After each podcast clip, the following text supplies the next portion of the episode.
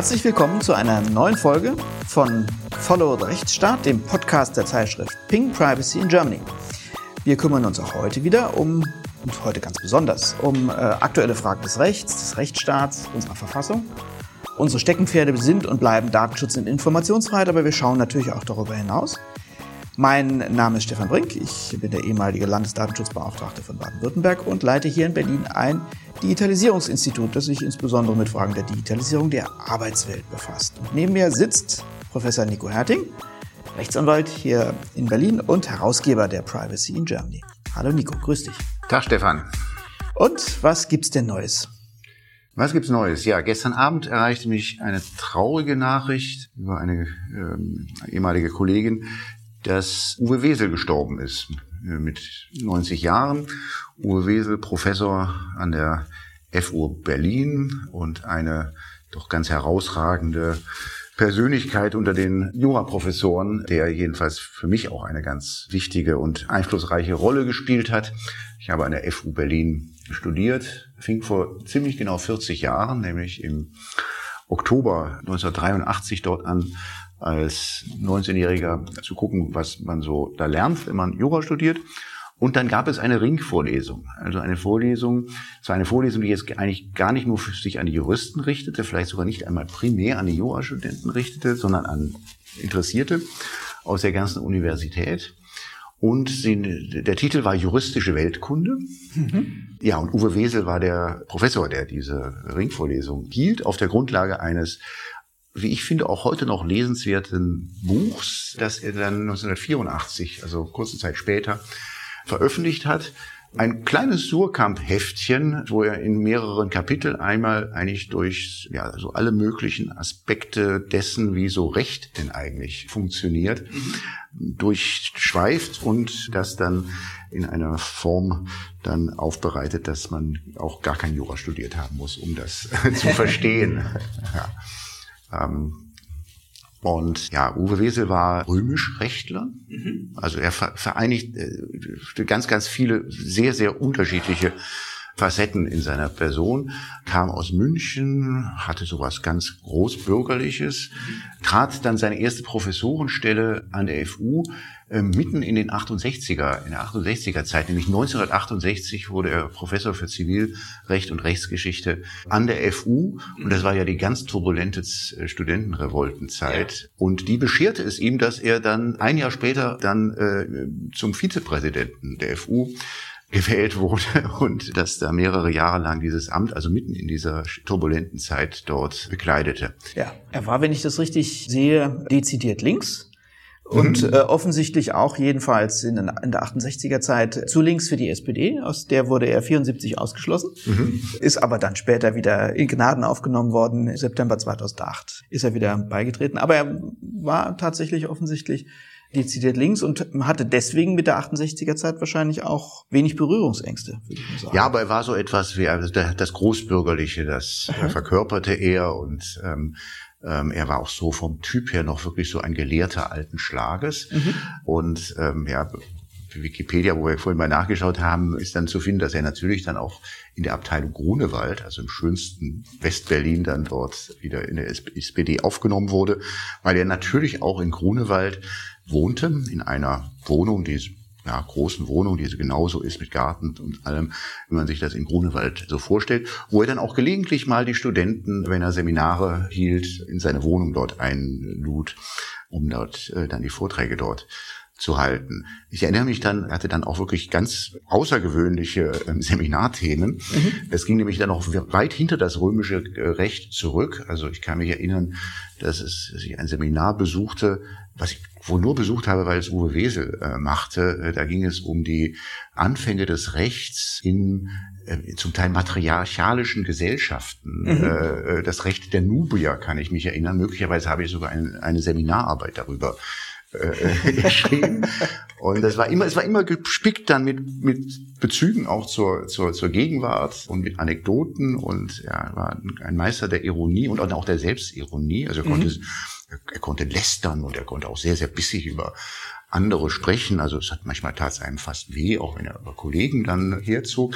Aber es war immer gleichzeitig, es war bissig, aber es war halt nie wirklich boshaft und verletzend, weil es dann immer gedämpft wurde dadurch, dass er also auch wiederum, er konnte sehr gut über sich selber lachen. Das äh, vereinte es. Ja. Und was man von ihm lernen konnte, ist dann vor allen Dingen das Schreiben. Also wenn man die russische Weltkunde mal aufschlägt, ich kann es nur empfehlen, das mal zu tun, da findet man Sätze, die bestehen nur aus einem Wort. Ja, alles klar auf der Andrea Doria Punkt. Ja, das ist dann dort mitten so hereingestreut und dadurch war er auch immer immer beliebt bei den äh, bei den Zeitungen und und Medien, weil man wusste, dass man von ihm, wenn man ihm eine Recht, äh, ein, zu einem rechtlichen Thema fragte, man kriegte etwas, was was was jetzt verständlich war. Das ja. fällt ja dafür wir Juristen haben ja bei den Journalisten oft einen schlechten Ruf weil äh, wir immer als so kompliziert gelten. So ist es. Wir kriegen dann immer eingeschärft von den Journalisten, wir sollten doch jetzt bitte also auch so sprechen, äh, also nicht viel, so umständlich. Zu viel Detail. einerseits, andererseits, genau. zu viel äh, drei Punkte für, drei Punkte gegen. Keine Details, genau, ja, ja. Ähm, Uwe Wesel ist für uns hier auch gerade in dem Podcast äh, von besonderem Interesse, weil er sich auch speziell vielleicht logischerweise in der Bundesrepublik, mit dem Bundesverfassungsgericht auseinandergesetzt hat, hat zwei Bücher dazu geschrieben. Eins 1996 im Eichborn Verlag erschienen, Die Hüter der Verfassung, das Bundesverfassungsgericht, seine Geschichte, seine Leistung und seine Krisen. Auch damit befassen wir uns ja sozusagen regelmäßig hier im Podcast.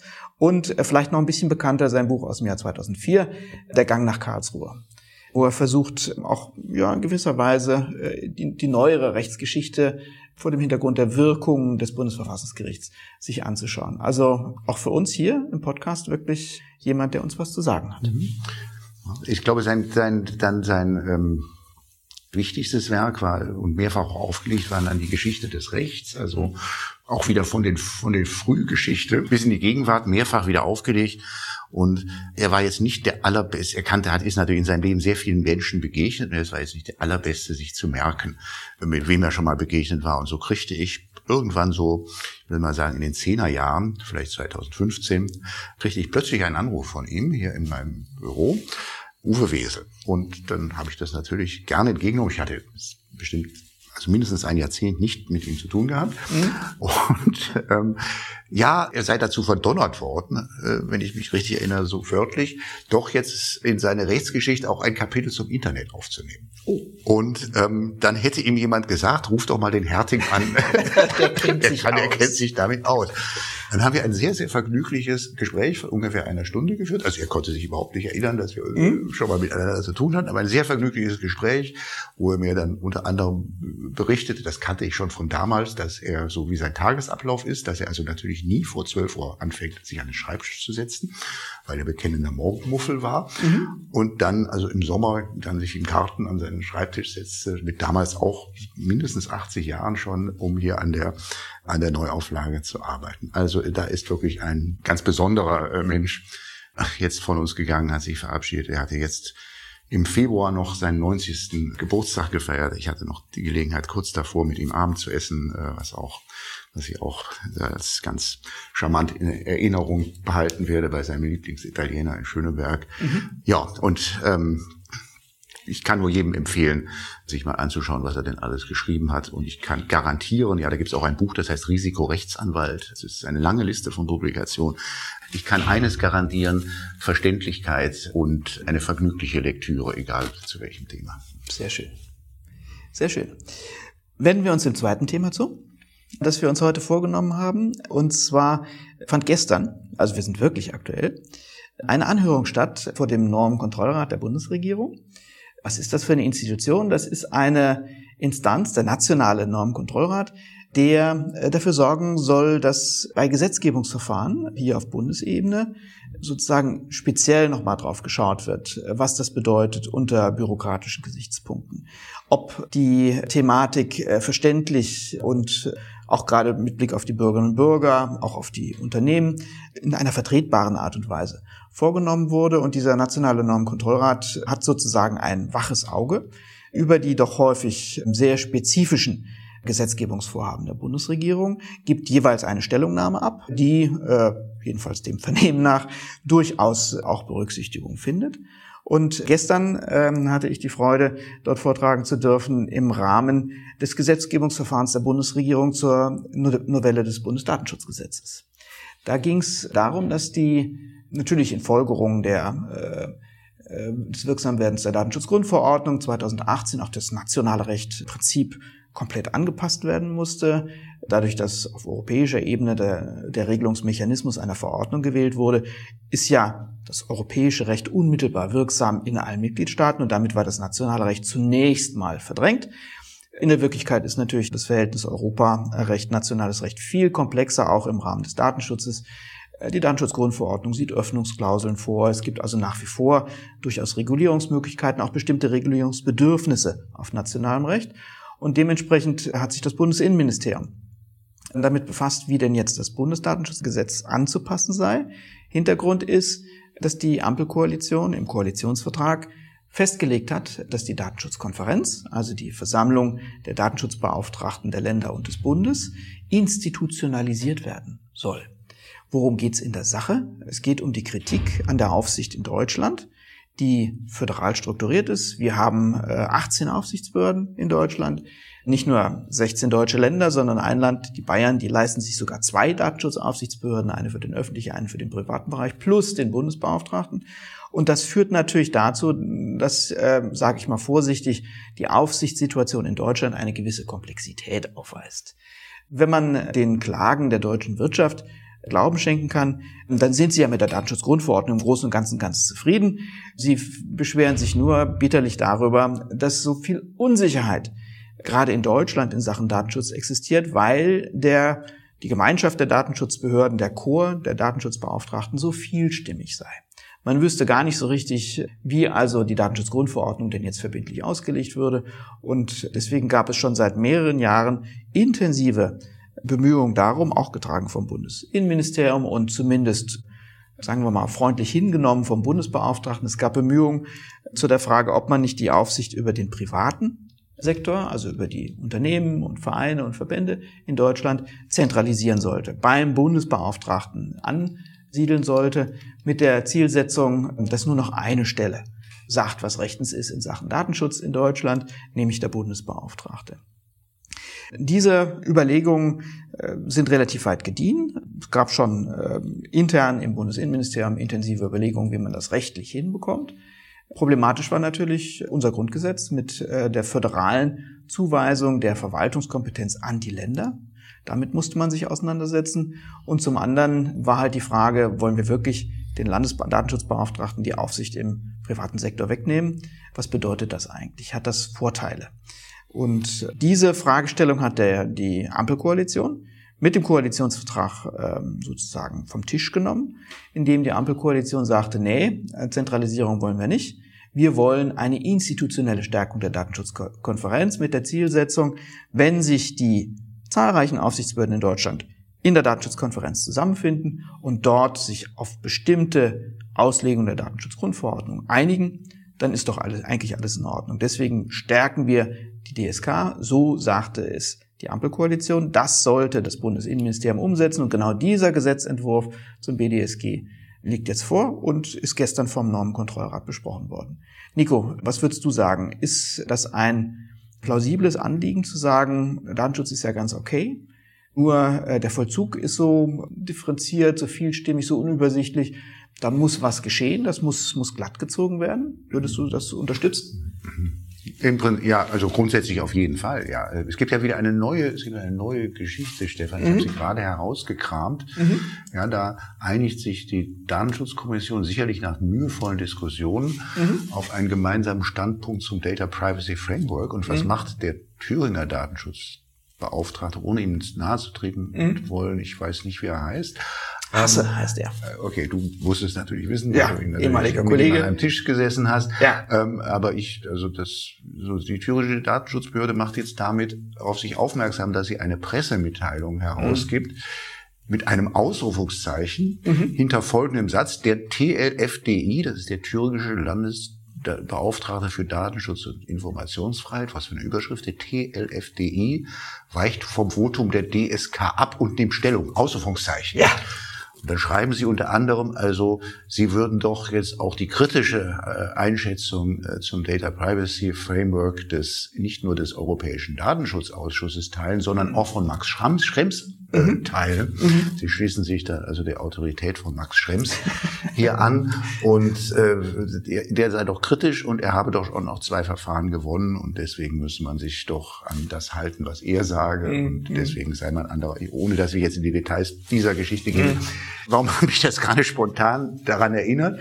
Weil das natürlich schon zeigt, dass es das ist das Thema, das Problem ist real, dass man nicht, äh, ja. dass man da halt nach dem jetzigen Mechanismus ist die Datenschutzkommission ist eigentlich gar nichts, sondern ist ein loses Gremium, mhm. das aber keinerlei ähm, Möglichkeiten hat, also ähm, dann auch wirklich Einstimmigkeit dann auch zu erzwingen. Nicht? Ja, äh, das war ist eine, eine alte Kritik sozusagen.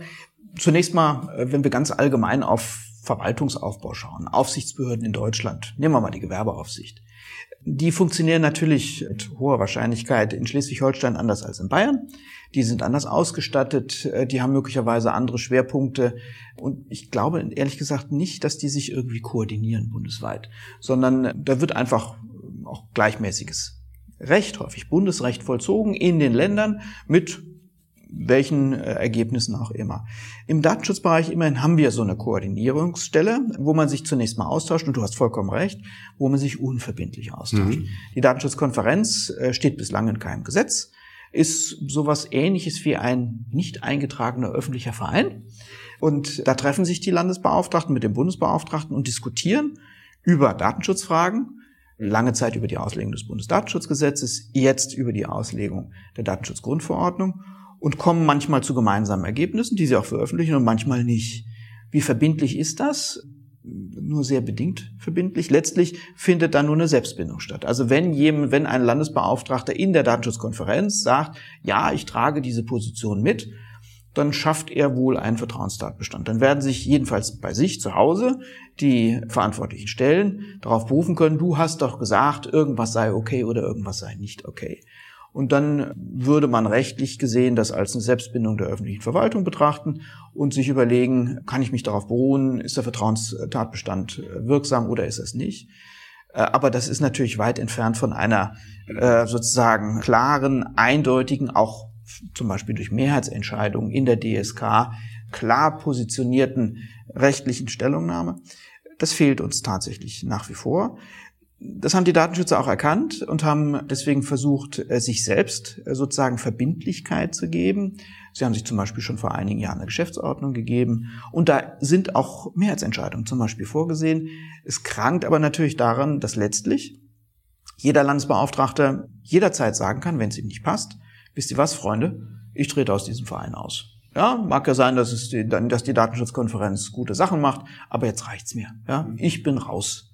Äh, und äh, damit könnte er auch wirklich den Rest von Verbindlichkeit auflösen. Deswegen jetzt hier auf die Eskapade des thüringischen Landesbeauftragten würde ich gar nicht zu stark eingehen. Ich glaube, in der Sache hat er ja keine Gegenposition geäußert zur DSK, sondern einfach nur gesagt, ich schätze es äh, so ähnlich wie Max Schrems als sehr kritisch ein, ob dieser neue Data Privacy Framework vor dem EuGH Bestand haben wird. Und das hätte er gerne stärker betont gehabt. Die DSK hat das mal offen gelassen. Ich würde auch sagen, es ist unklar, ähm, ob, der, ob der, der EuGH wieder zubeißt oder es diesmal sozusagen äh, hinnimmt, was da geregelt wurde.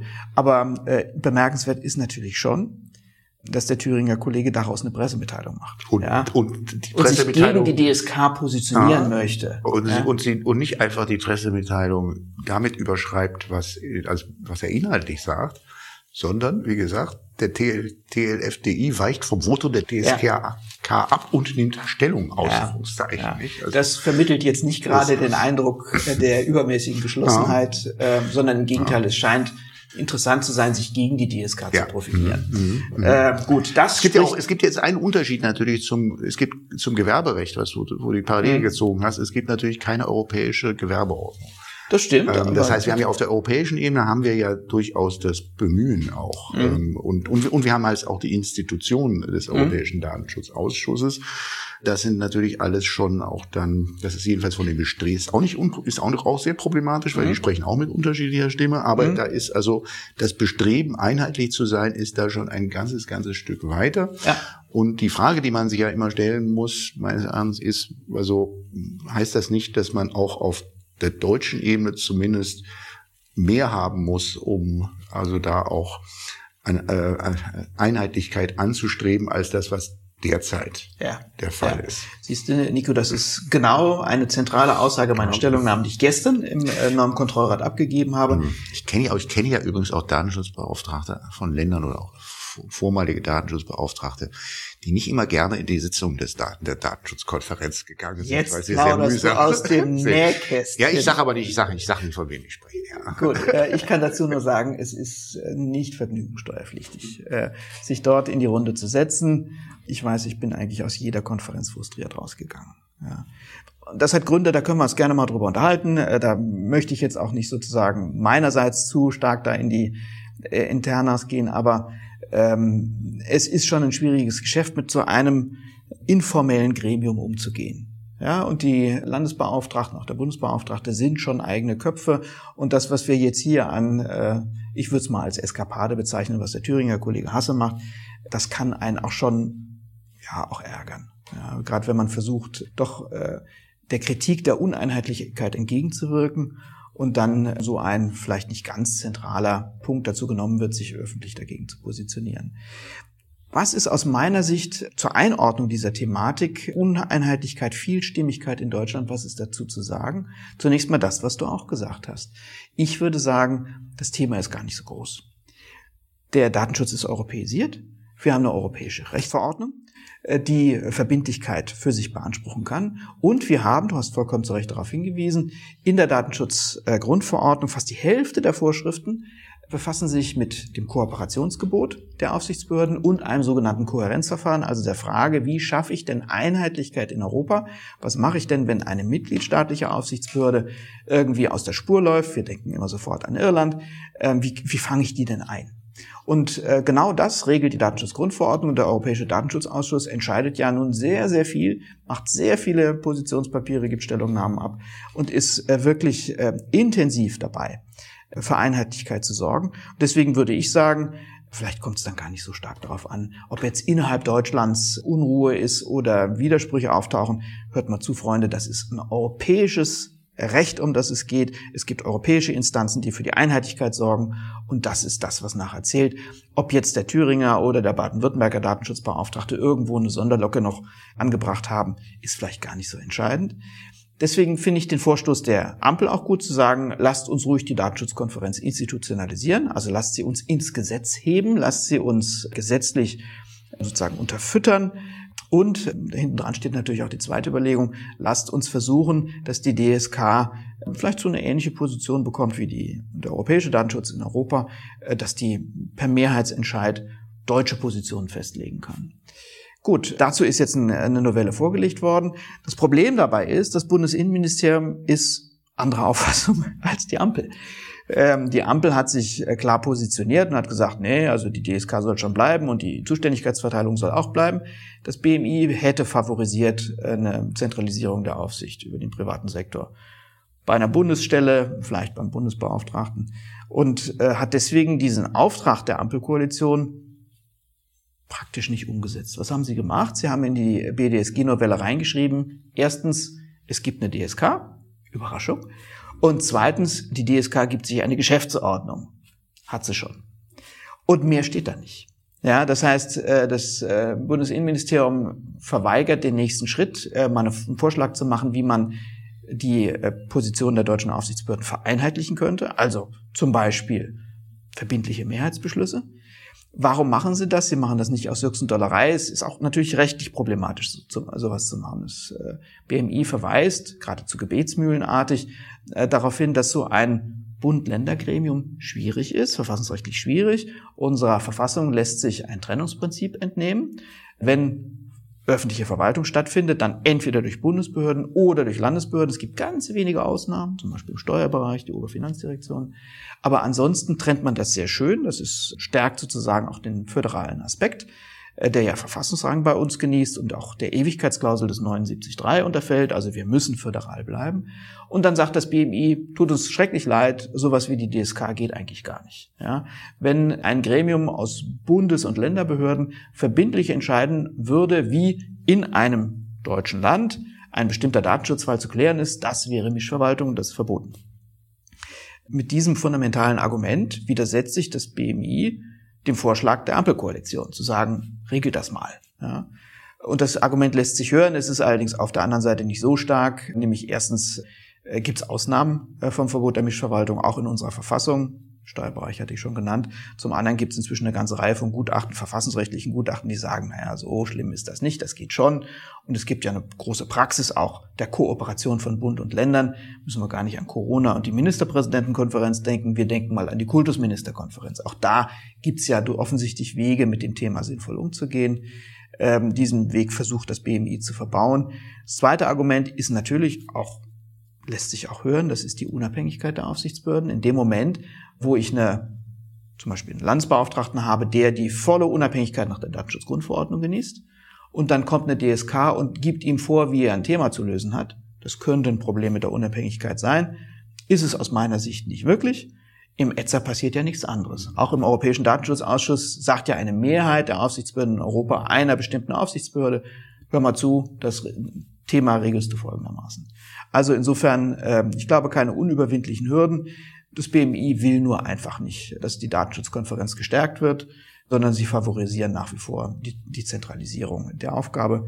Deswegen mein Petitum an den Normenkontrollrat, das ist allenfalls ein Reformchen. Ja, die haben mal sozusagen eine Pflichtleistung gemacht, sie haben die DSK in das, ins BDSG reingeschrieben, aber mehr steht da nicht drin und das ist zu wenig, wenn ich das Problem lösen möchte.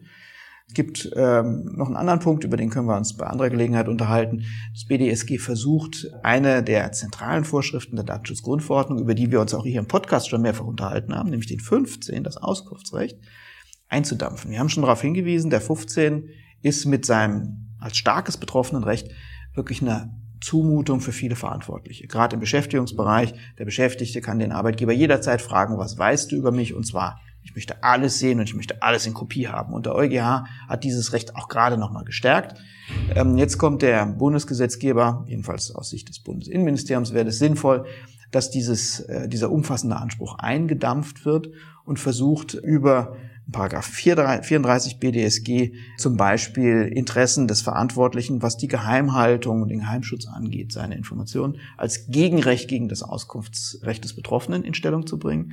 Das ist auf der einen Seite verständlich, es ist ja auch ein berechtigtes Anliegen, dass der Verantwortliche seine Geheimnisse bei sich behält, also Betriebs- und Geschäftsgeheimnisse bei sich behält. Aber ähm, es ist auf der anderen Seite natürlich hochproblematisch, wenn wir jetzt anfangen, Rechte, die die Datenschutzgrundverordnung gibt, auf nationaler Ebene einschränken zu wollen. Die Datenschutzgrundverordnung sieht das nämlich ausdrücklich nicht vor. Die Datenschutzgrundverordnung ist der Auffassung, dass nur Rechte anderer, also Dritter, gegen den, den Auskunftsanspruch des Betroffenen in Stellung gebracht werden können und gerade nicht Rechte des Verantwortlichen, also zum Beispiel der große Aufwand, der übermäßige Aufwand, der, den er treiben muss, die Kosten, die dabei entstehen, oder eben auch Eigeninteressen des Verantwortlichen können grundsätzlich nicht geltend gemacht werden, sagt Artikel 15. Und der 15.4 ist äh, insofern eindeutig, dass der Auskunftsanspruch nicht Rechte und Freiheiten anderer Personen beeinträchtigen darf, aber dazu zählt eben nicht der Verantwortliche. Das versucht jetzt der Bundesgesetzgeber, wenn man diesem Entwurf folgt, zu ändern und das ist natürlich auch wieder europarechtlich super spannend. Es ist nicht, es ist nicht aussichtslos, sowas zu probieren. Nämlich natürlich hat auch der Verantwortliche in der Europäischen Grundrechtecharta eigene Grundrechte. Es gibt auch ein, äh, sozusagen die Berufsfreiheit, die unternehmerische Freiheit, die auch in der Grundrechtecharta garantiert ist. Und die kann man natürlich in Stellung bringen gegen solche Pflichten nach der Datenschutzgrundverordnung. Aber ob das jetzt national, durch nationale Gesetze äh, umgesetzt werden sollte, diese Einschränkung ähm, des Artikel 15, da kann man doch zumindest mal ein Fragezeichen setzen. Mhm.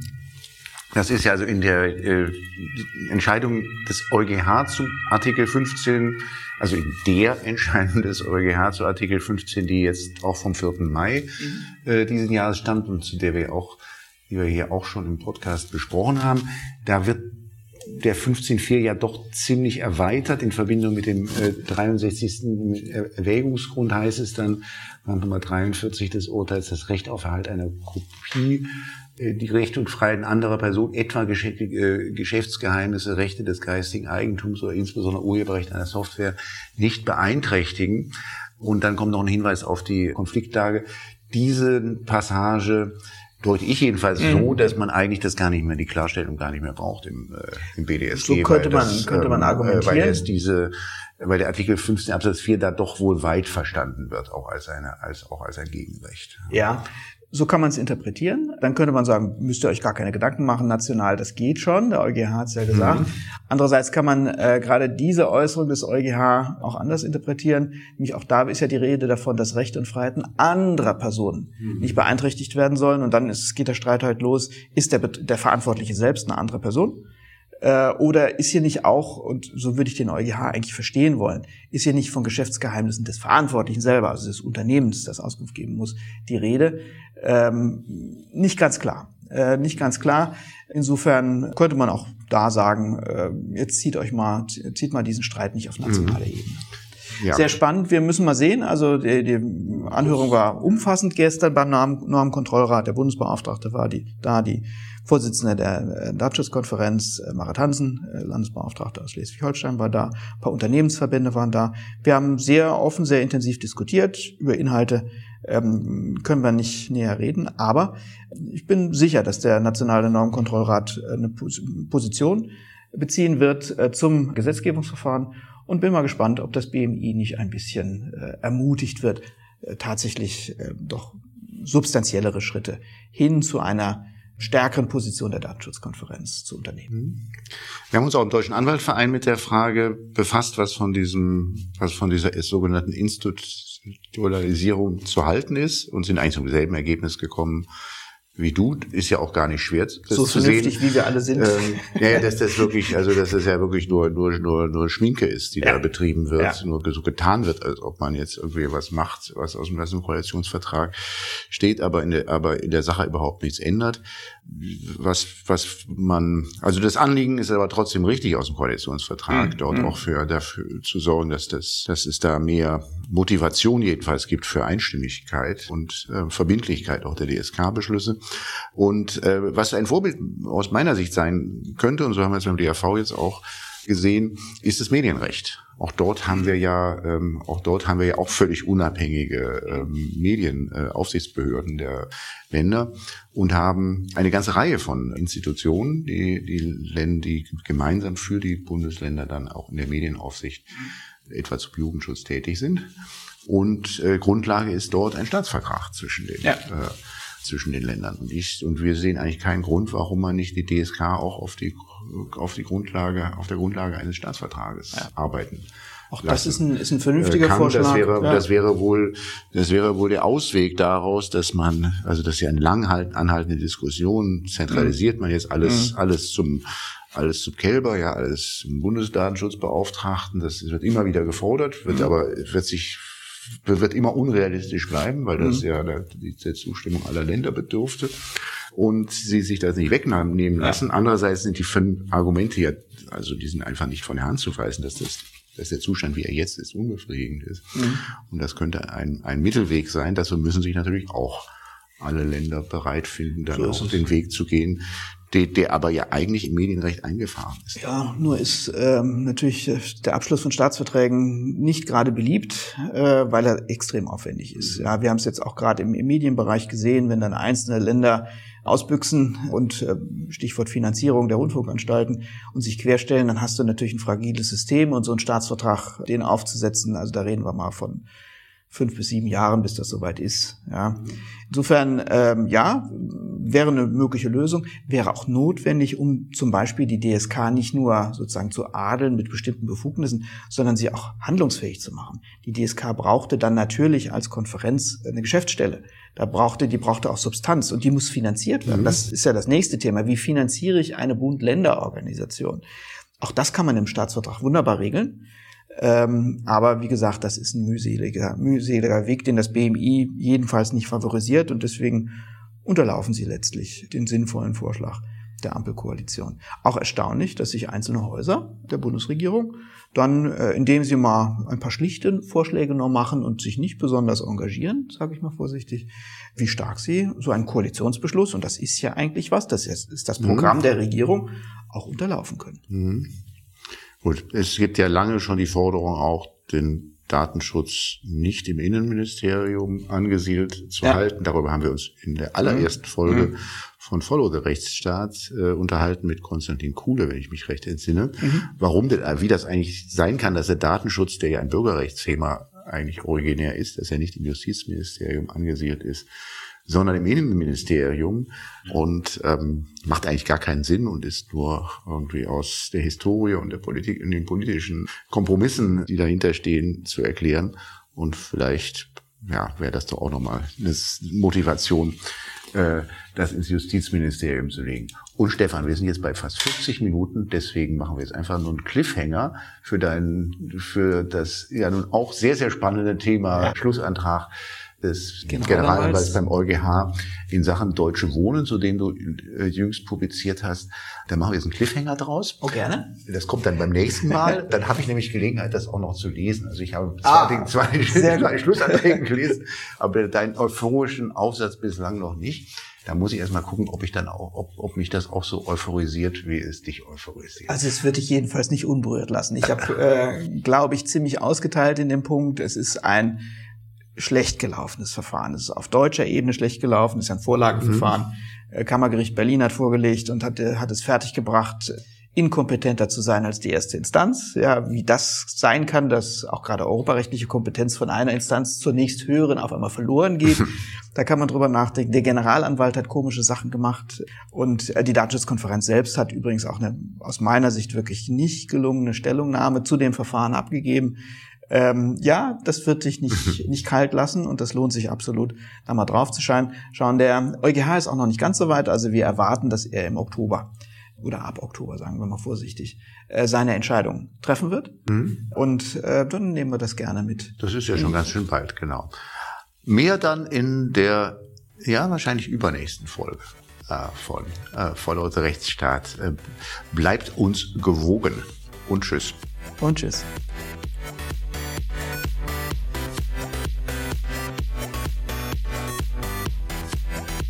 Das war Follow the Rechtsstaat. Schaltet auch ein bei der nächsten Folge und abonniert.